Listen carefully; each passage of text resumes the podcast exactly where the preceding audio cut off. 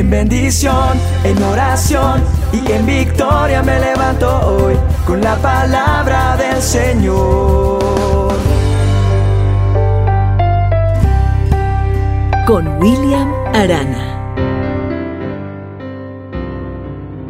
Un gerente llevó globos a su trabajo y le regaló uno a cada empleado. Después ordenó que anotaran sus nombres en su globo, los dejaran en el suelo y abandonaran la sucursal. Una vez que estuvieran fuera de la tienda les dijo, tienen cinco minutos para que cada uno encuentre el globo que lleva su nombre. Los empleados entraron y buscaron, pero se terminaron los cinco minutos y nadie pudo encontrar el suyo.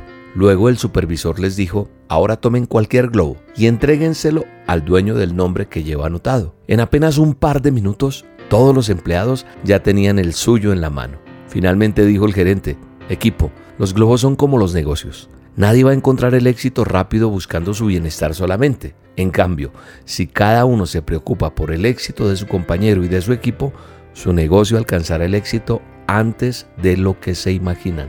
Es decir, pensar en el bien colectivo y llegar más lejos para no ahondar mucho, ¿verdad? Eso es lo que Dios quiere enseñarnos hoy a través de esta dosis diaria.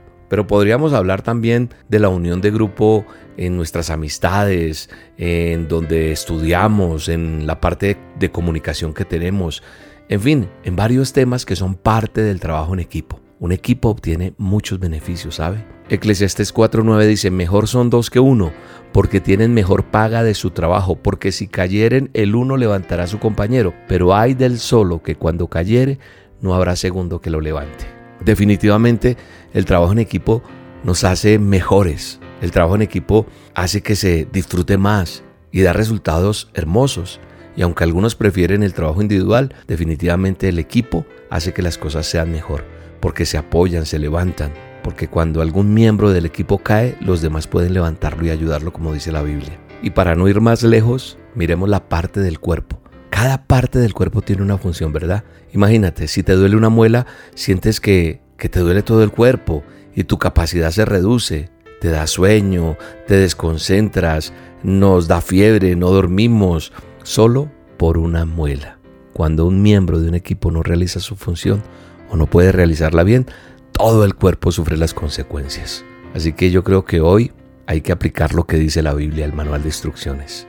Primera de Corintios 1.10 dice, les ruego, pues hermanos, en el nombre de nuestro Señor Jesucristo, que habléis todos una misma cosa y que no haya entre vosotros divisiones, sino que estéis perfectamente unidos en una misma mente y en un mismo parecer.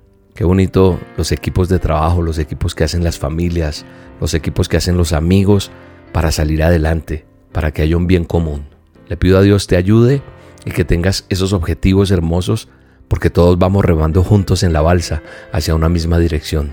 No puede haber una persona remando en otra dirección, sino que todos unen fuerzas para alcanzar ese objetivo. Oro a Dios para que te ayude y bendiga el equipo de tu trabajo, el equipo de tu ministerio, el equipo de tu familia, el equipo que Dios puso en tu corazón para que llegues a la meta. Dios te bendiga. Unidos, esta fue su oración. Unidos